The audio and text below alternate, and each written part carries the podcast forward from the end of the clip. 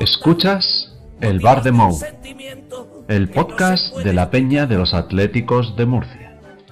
En nuestro programa abordaremos la actualidad del primer equipo del Atlético de Madrid, así como las diferentes secciones y categorías. Informaremos de las actividades de nuestra peña y contaremos con otras peñas del sureste. Síguenos en nuestras redes sociales y déjanos mensajes en el enlace que podrás encontrar en la descripción del podcast. Recuerda, te esperamos en el bar de Mou. Qué manera de aguantar, qué manera de crecer, qué manera de sentir, qué manera de soñar, qué manera de aprender.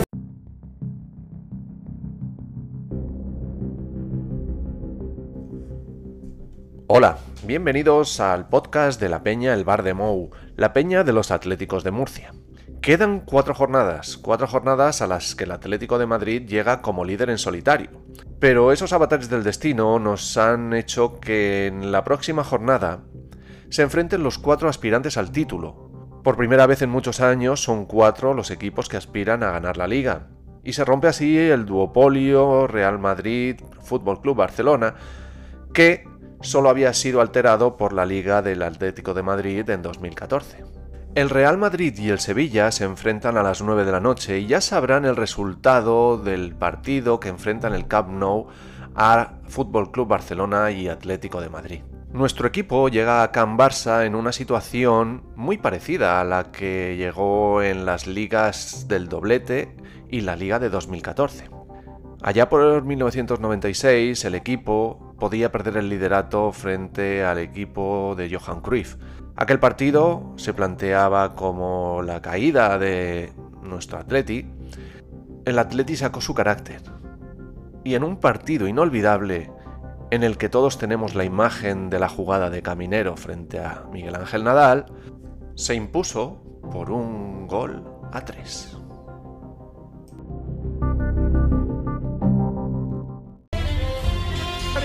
Aguantando Caminero, protegiendo el balón, emparejado con Nadal, uy, lo que le ha hecho, lo ha roto Caminero, Caminero aguanta, centro, segundo palo, gol, gol, gol, gol, gol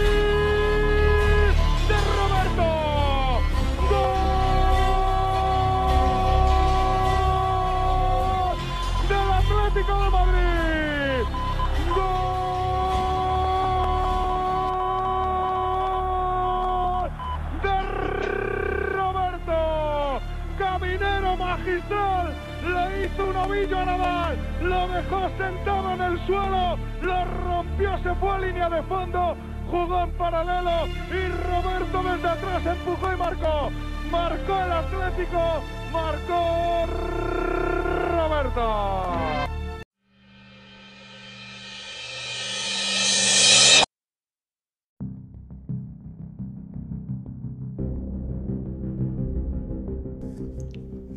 Del mismo modo, llegábamos en la última jornada de la Liga 2013-2014 al Camp Nou con la posibilidad de perder una liga que habíamos tenido ganada. Habíamos perdido muchas ocasiones previamente. Pero en ese último partido, después de un gol de Alexis Sánchez que ponía en franquicia y daba el título al Fútbol Club Barcelona, emergió la figura del faraón para darnos la tan ansiada liga.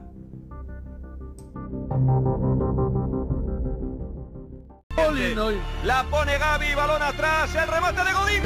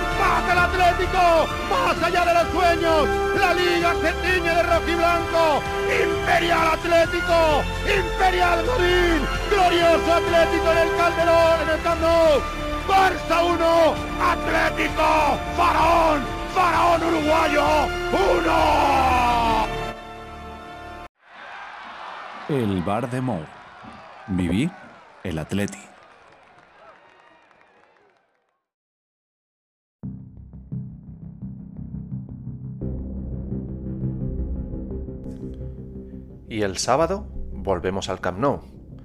Ya nada importa la mala racha de resultados, los 12 puntos de ventaja que se fueron, las lesiones, el COVID, el cansancio, el bajo rendimiento de algunos jugadores, aquellos que saldrán, el conservadurismo del cholo, la dirección deportiva tan desastrosa o que nuestros dirigentes sigan ascendiendo en la lista Forbes.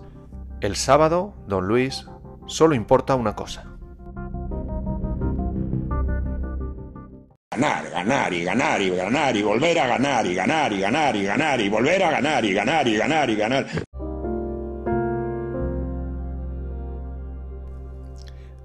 Ganar, ganar, ganar y volver a ganar.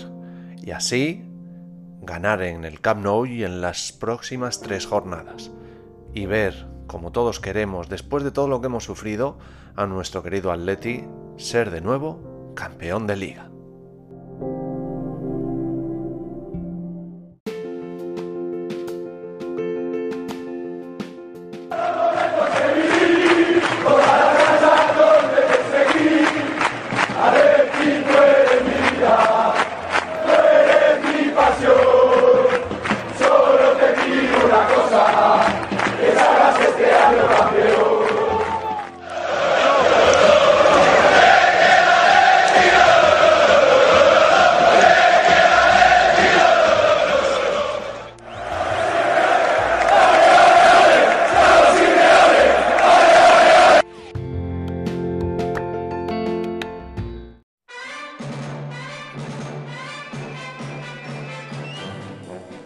Quieres contactar con la Peña Atlética de Murcia, el Bar de Mou, puedes hacerlo a través de nuestras redes sociales en Facebook, Instagram, Twitter.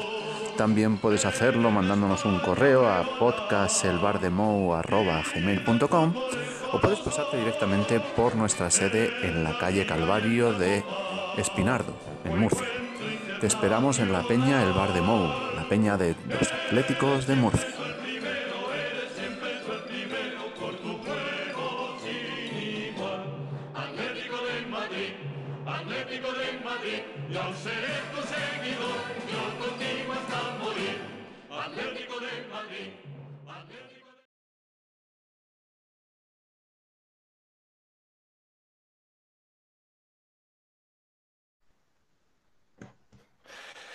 Y llegamos a tiempo de tertulia y tenemos a nuestros dos contertulios habituales, Keco Franco. Buenas tardes, Keco. Hola, buenas tardes, ¿qué tal?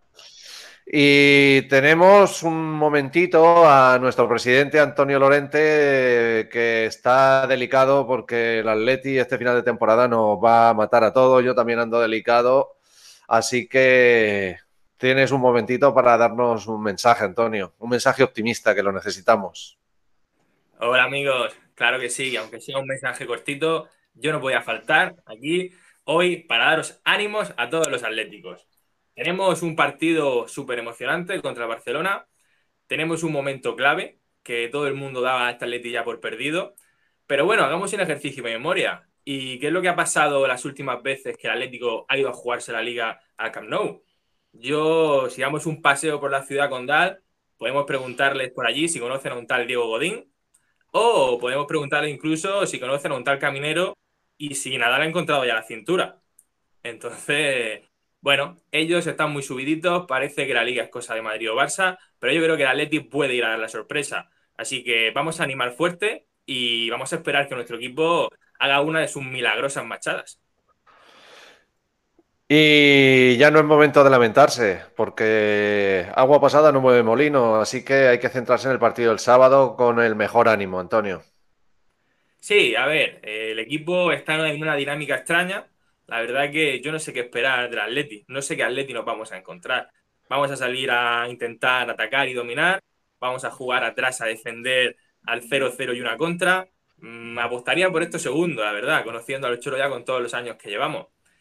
De hecho, bueno, como tengo poco tiempo ya me adelanto y voy a dar mi porra. Yo casi que firmo el 1-1. O sea, firmo el 1-1 porque para mí nuestro gran rival es el Barça y yo creo que el Madrid, los cuatro partidos que quedan, uno va a pinchar. Entonces, como no confío en ellos, mm, saliendo en cabeza del Camp Nou, creo que tenemos posibilidades de ganar esta liga. Así que ánimo, chicos, que, esto puede ser nuestro. Pues Antonio, muchísimas gracias por esos mensajes siempre positivos y eh, nada, el sábado estaremos en La Peña para, para darlo todo. Cuídate mucho. Gracias, chicos. Un abrazo fuerte. ¡Aupa Leti! ¡Aupa Leti! Que te vaya bien, Antonio.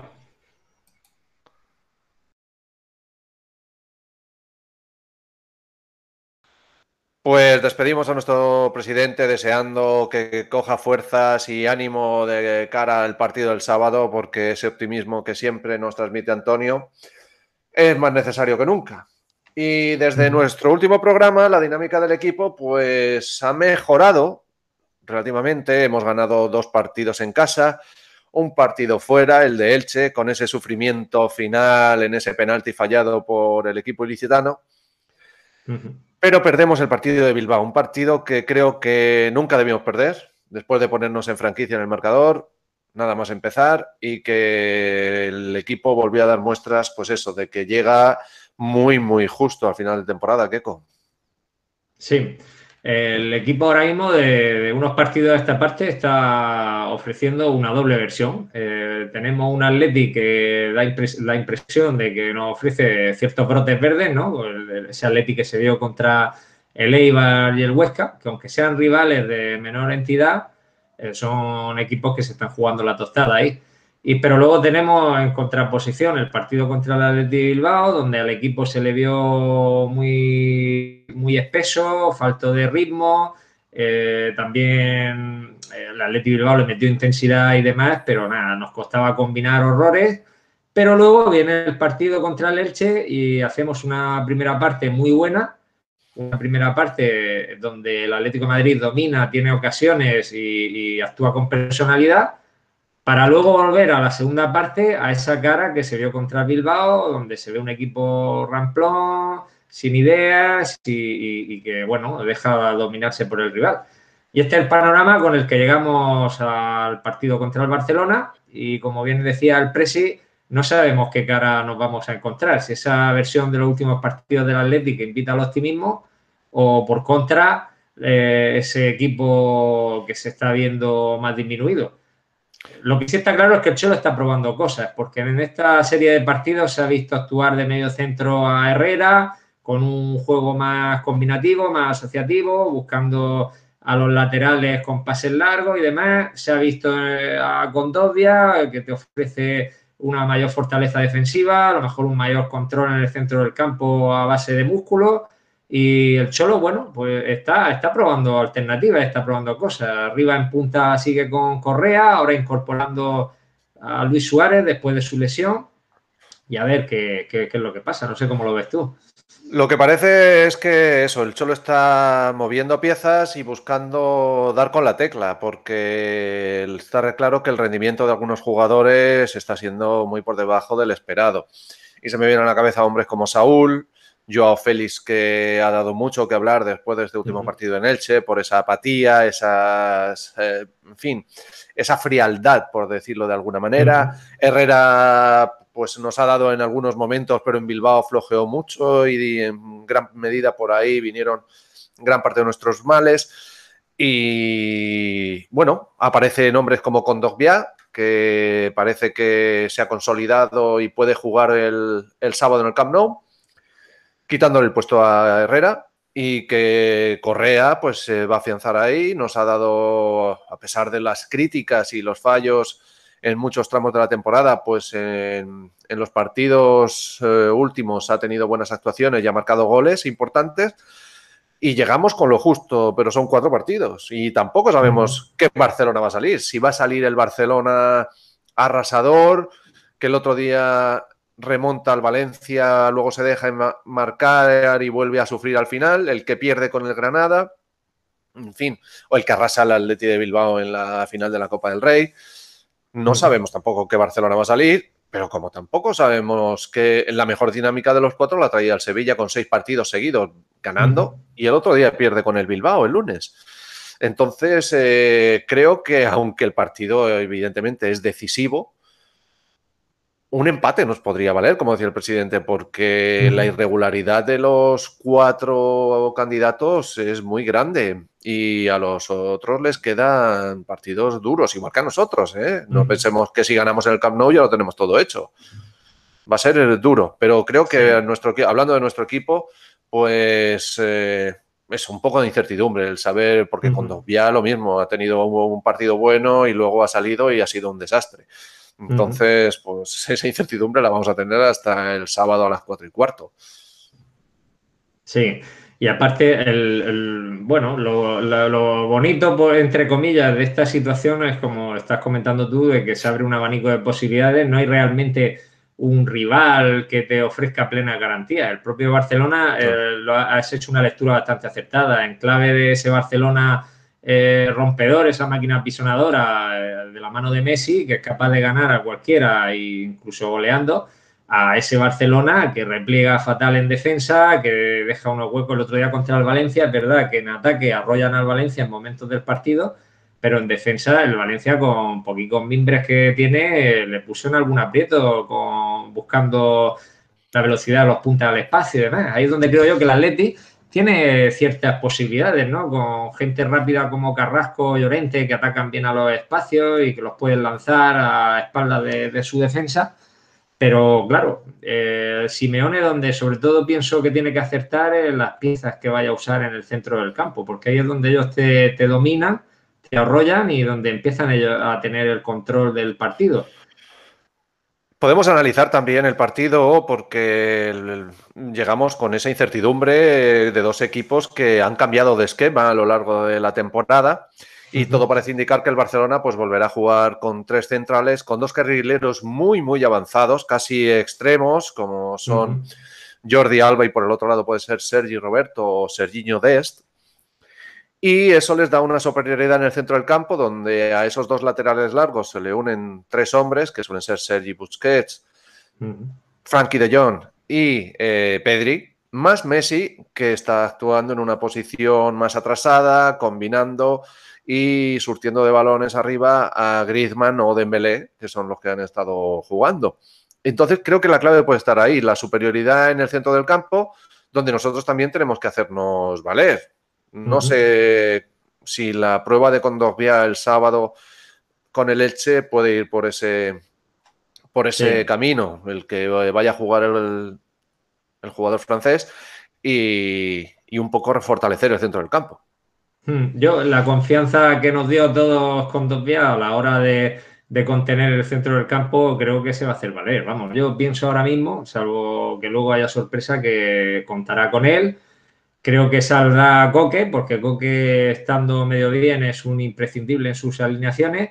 Y yo ya la duda donde más la tengo es con jugadores como Saúl. Vamos, yo pienso que Saúl de inicio no salga. Creo que saldrá Lemar eh, dándole esa función de un poco en el centro del campo, de conectar la media con la delantera y de circulación del balón más rápida en apoyo a esa salida de balón.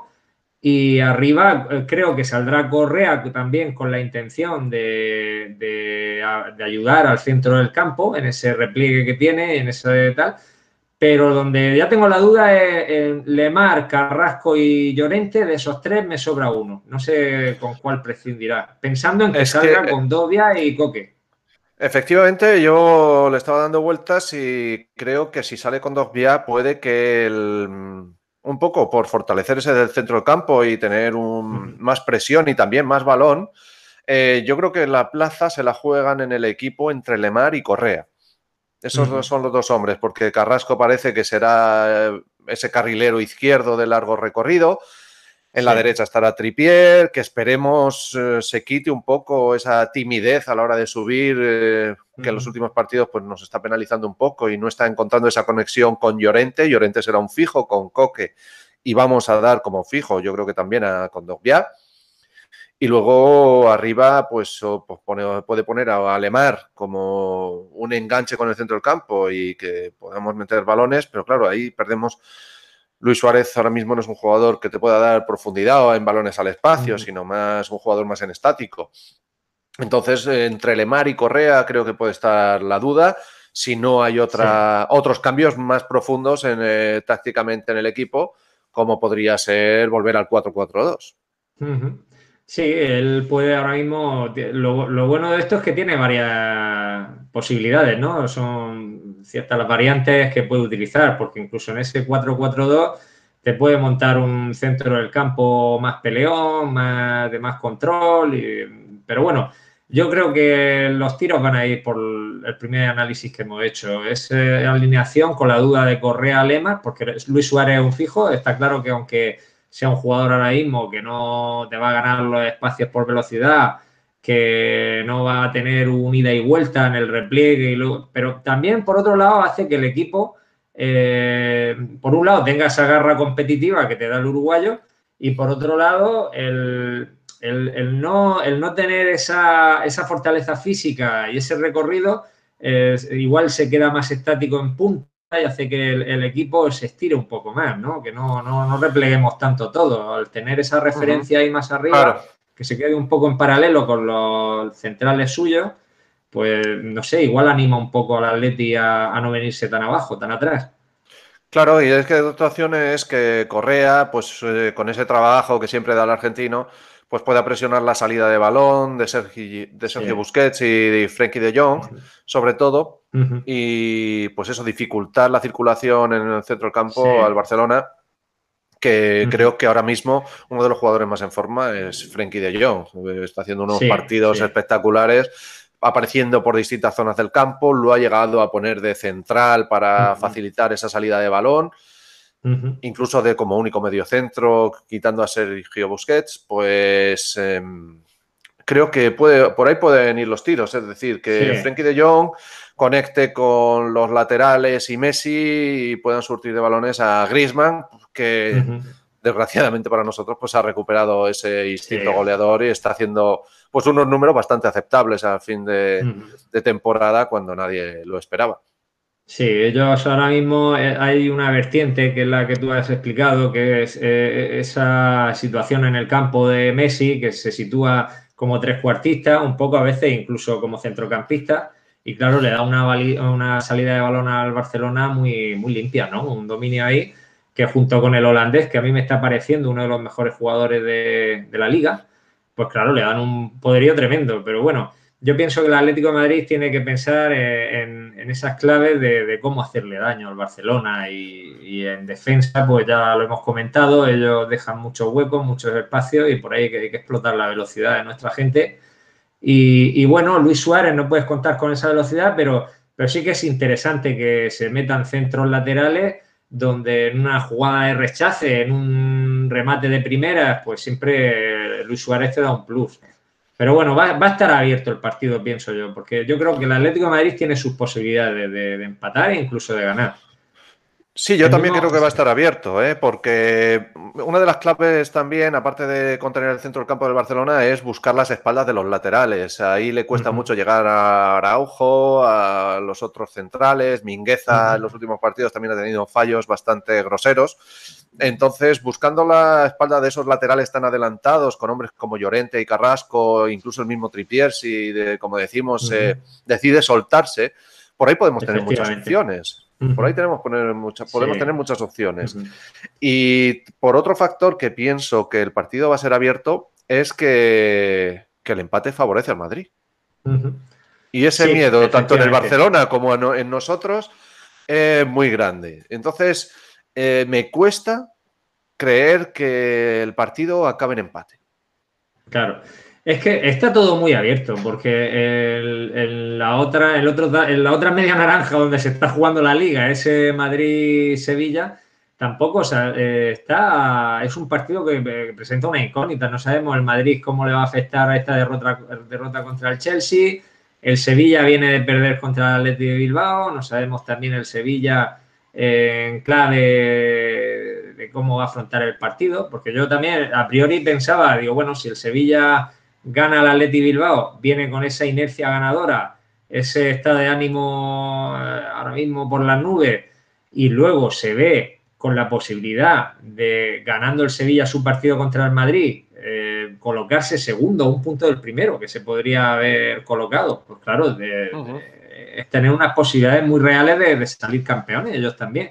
Ahora esto ya cambia un poco, porque ya pase lo que pase, el Sevilla seguirá siendo cuarto, aunque recorte distancia. Y el ser cuarto significa que a tres partidos que quedarían a partir de esa jornada para terminar la liga, necesitas que pinchen tres equipos que llevas por delante. Entonces, cambia mucho, cambia mucho. Desde la perspectiva del Sevilla, creo que irán a ganar, lógicamente, pero cambia mucho el, haber llegado de una manera como de otra.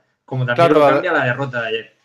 Incluso el Sevilla a lo mejor va demasiado a ganar y lo que le podía valer un empate en otras circunstancias de haber ganado al Bilbao, pues ya no le vale y tiene que ir a Valdebebas a ganar. Efectivamente. Y, como dices, el partido de ayer, el, Madrid acabó agotadísimo, con críticas a algunos jugadores. Lo de Ramos, ojo, que salió en un estado lamentable para pedir una renovación que todo el mundo, pues eso, daba como necesaria. Y em, pueden empezar los nervios y ahí creo que el carácter de Zidane es un punto a favor del Madrid, ¿eh? porque esa, esa, templanza le puede dar, eh, es decir, vale, no ganamos la Champions, pero tenemos aquí otra opción, nos lo jugamos contra eternos rivales y, no deja de ser una liga, que por primera vez en muchos años el Madrid repetiría liga, que no nos olvidamos que el año pasado, después del confinamiento, de aquella manera, pero ganaron. La alfombra roja, pero ganaron.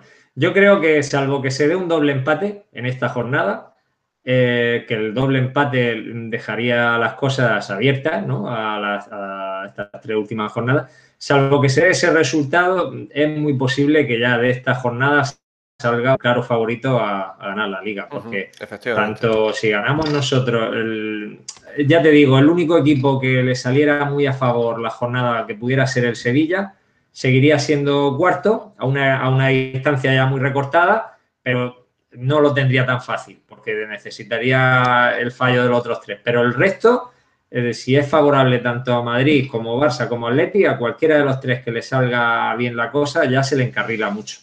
Solo el empate anula esa posibilidad. Y hemos recordado en la previa del programa, y también lo recordaba Antonio, las dos últimas veces que hemos ido jugándonos la Liga al Camp Nou y hemos salido victoriosos. El año del doblete, con aquel gol de Roberto Fresnedoso y aquella jugada de Caminero inolvidable el gol de Godín en 2014. Pero también tenemos que decir, y es un debate encendido en Twitter estas últimas semanas, que este equipo no tiene el carisma de aquellos equipos y no sé por qué. Sí, bueno, eh, lo hemos comentado algunas veces y tú has dado tu opinión sobre ello y creo que aceptada. Eh, este no es un equipo de autor del Cholo Simeone, no es un equipo que él lo entrene, que tenga el sello al 100% del Cholo, como tuvo el del 2014 es un equipo donde él va cogiendo a jugadores que vienen de atrás y los va esculpiendo a su imagen y semejanza y bueno, se van incorporando piezas que le son muy válidas, ¿no? Eh, lo de ahora, pues es un equipo donde han ido viniendo jugadores de otro palo, ¿no? Jugadores que son a lo mejor más proclives a un fútbol más combinativo, más ofensivo, de menos repliegue, menos defensa. Y él los ha ido reconvirtiendo, pues como buenamente ha podido. Pero pero yo en este equipo del Cholo no encuentro, mira, eh, las jugadas a balón parado que tiene este equipo no son ni por asomo las que tenía que el del 2014.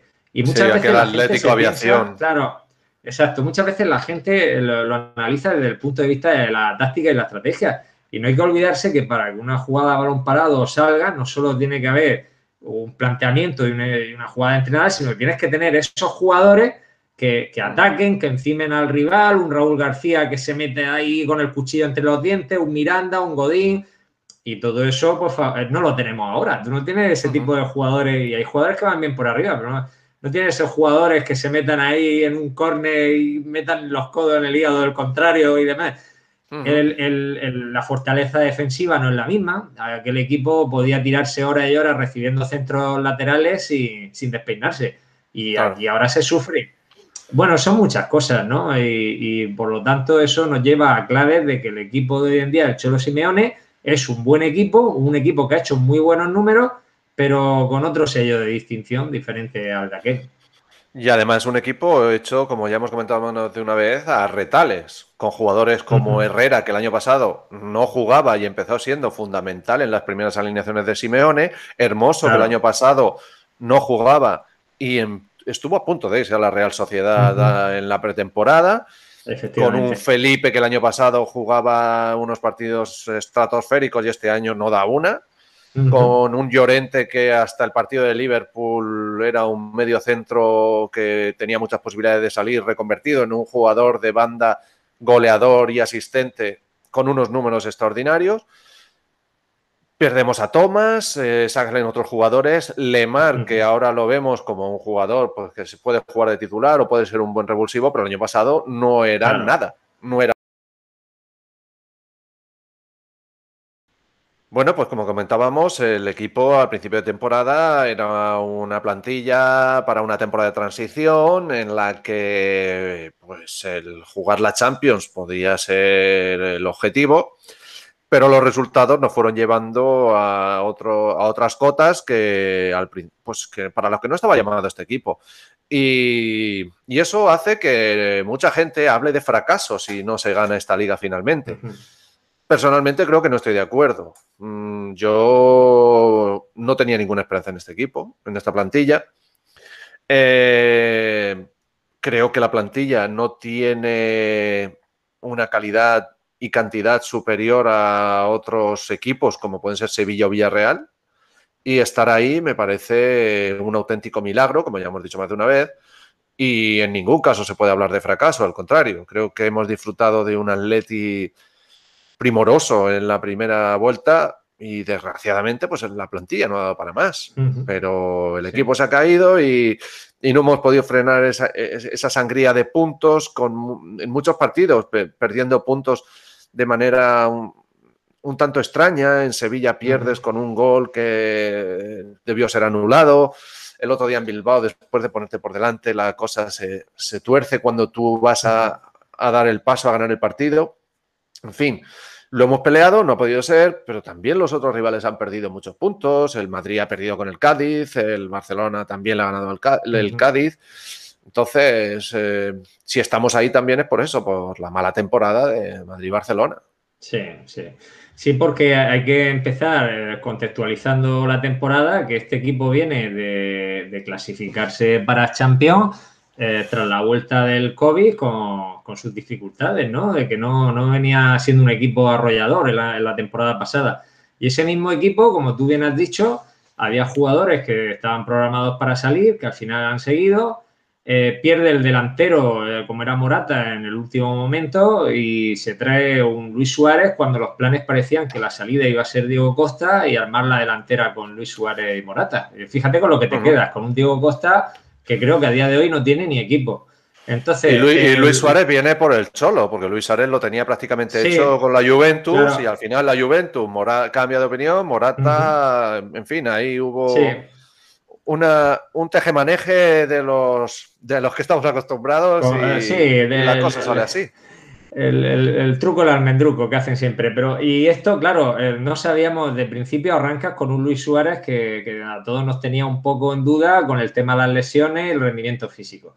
Luego pierdes un centrocampista que era eh, un titular indiscutible en las alineaciones del Cholo, un jugador que ya se había hecho, que estaba en la edad de madurez para ofrecer el máximo rendimiento, como era Tomás. Y como tú bien has dicho muchas veces, que esto es lo gracioso del tema se va un titular nuestro a un equipo de la Premier que no sé ni en qué puesto estará ahora el Arsenal, allí octavo. No, está fuera de Europa, creo. O fuera de Europa. Y recibimos a cambio un reserva, un centrocampista que ocupa la misma posición, pero que ayer reserva. Entonces, con todo este conglomerado, arranca la temporada eh, donde yo creo que ni el más optimista se podría imaginar que fuéramos a pelear el título de liga. Pero haciendo esos números mm, verdaderamente escandalosos, que igual que se le ocupa al Cholo muchas veces de lo malo, digo yo que alguna, algún acierto tendría para llevar al equipo a tener esos números en la primera vuelta. Sí, el Cholo se reinventa porque nunca habíamos jugado con un esquema de tres centrales y de dos carrileros largos. Efectivamente, eso es, dijéramos, eh, está en la chistera del Cholo, ¿no? A la hora de obrar el milagro, saca el truco, lo saca de su chistera, no de, no de otro lado.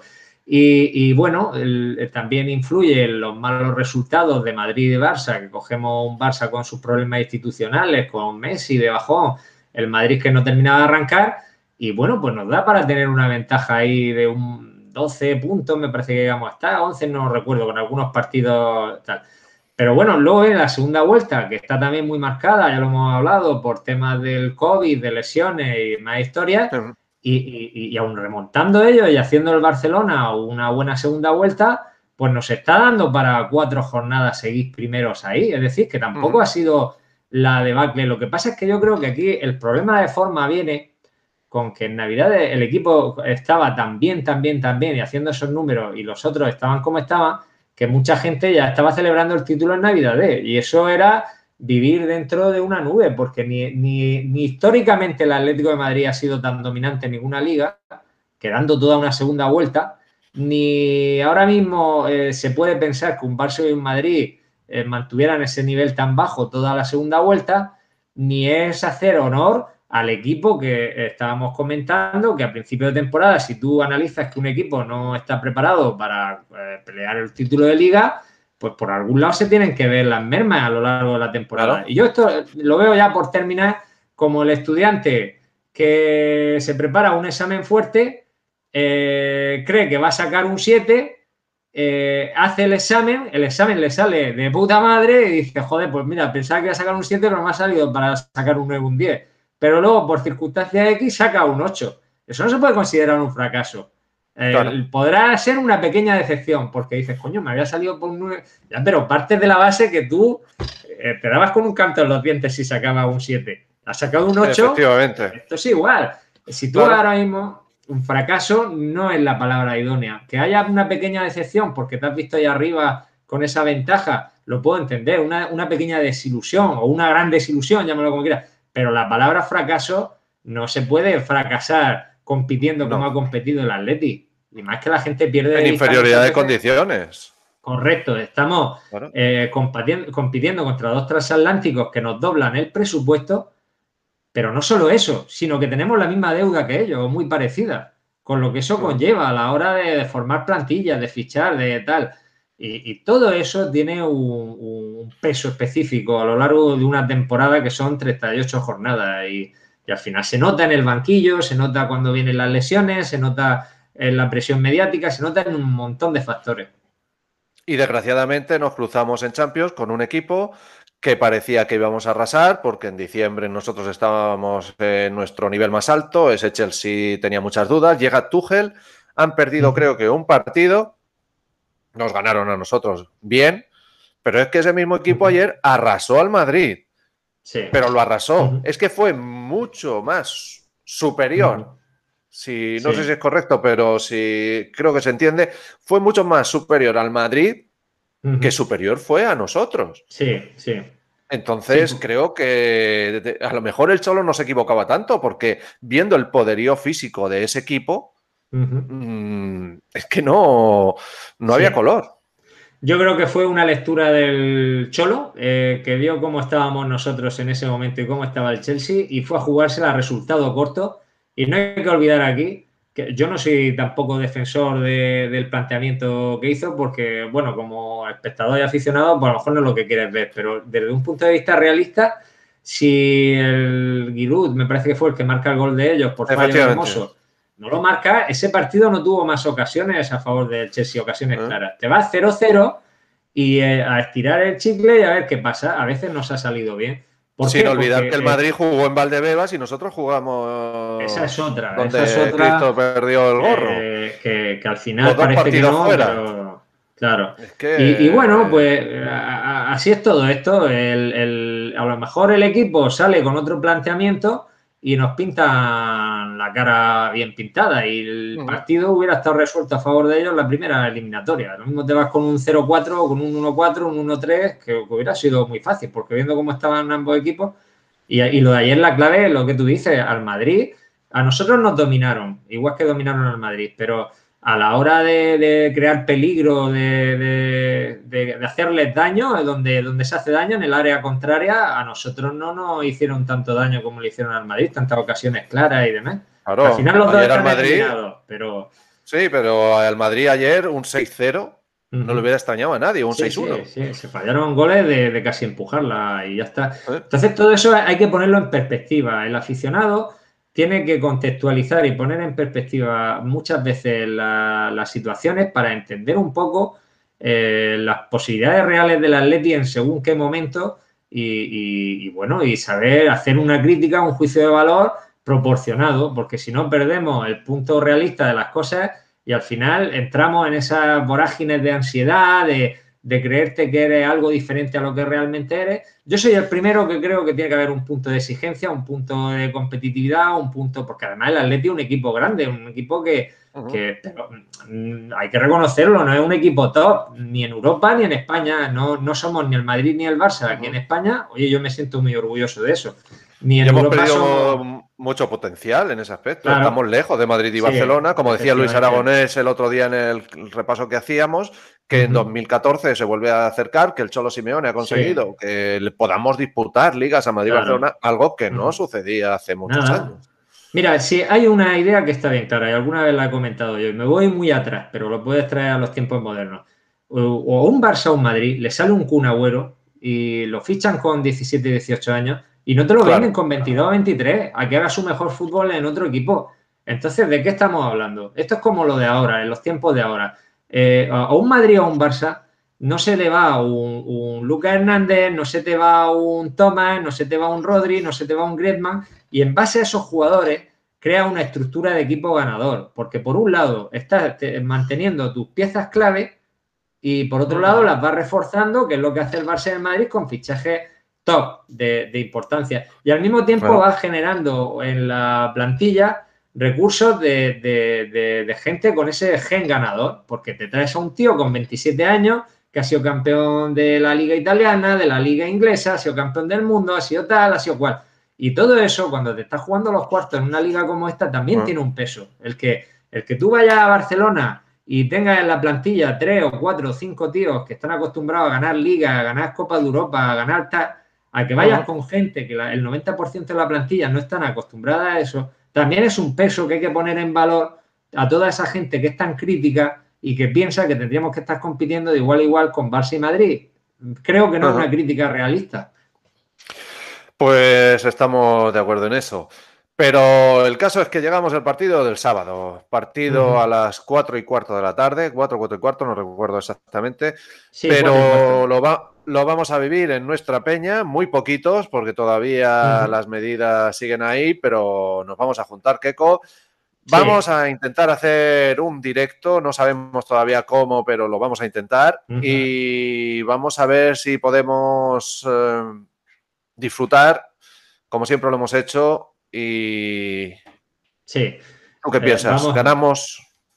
Sí, vamos a ver, si aparte de todo lo que he dicho, lógicamente la ilusión no nos la quita nadie. Si algo bonito tiene este deporte y el fútbol es la sorpresa, es el, que dos más dos no son cuatro, ¿no? Y en eso pues es lo que hay que confiar. Lógicamente hemos llegado hasta donde hemos llegado y yo creo que el Atlético de Madrid tiene sus posibilidades reales porque ahora influye mucho lo anímico y no hay nada escrito y por tanto pienso que el Atlético de Madrid debe salir a ganar. Que ganemos o no ganemos no lo sé, pero debe salir a ganar incluso tengo fe en que vaya a ganar al Barcelona. Y lo vamos a celebrar ahí en Las Peñas. Pues ojalá, ojalá sea así y podamos disfrutar y volver a campeonar, que, ver ganar a nuestro Atleti es lo, más maravilloso que hay en la vida. Sí, desde luego, no.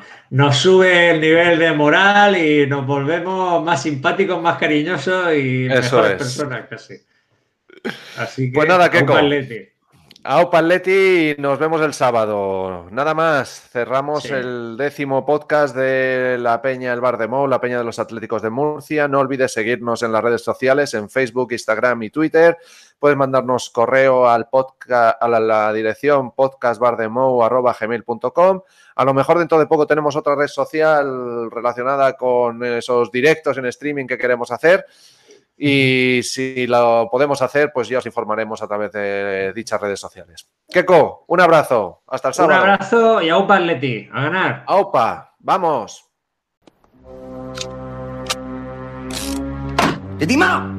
¡Tetima! Chicos, voy a cerrar durante una temporada, lo siento.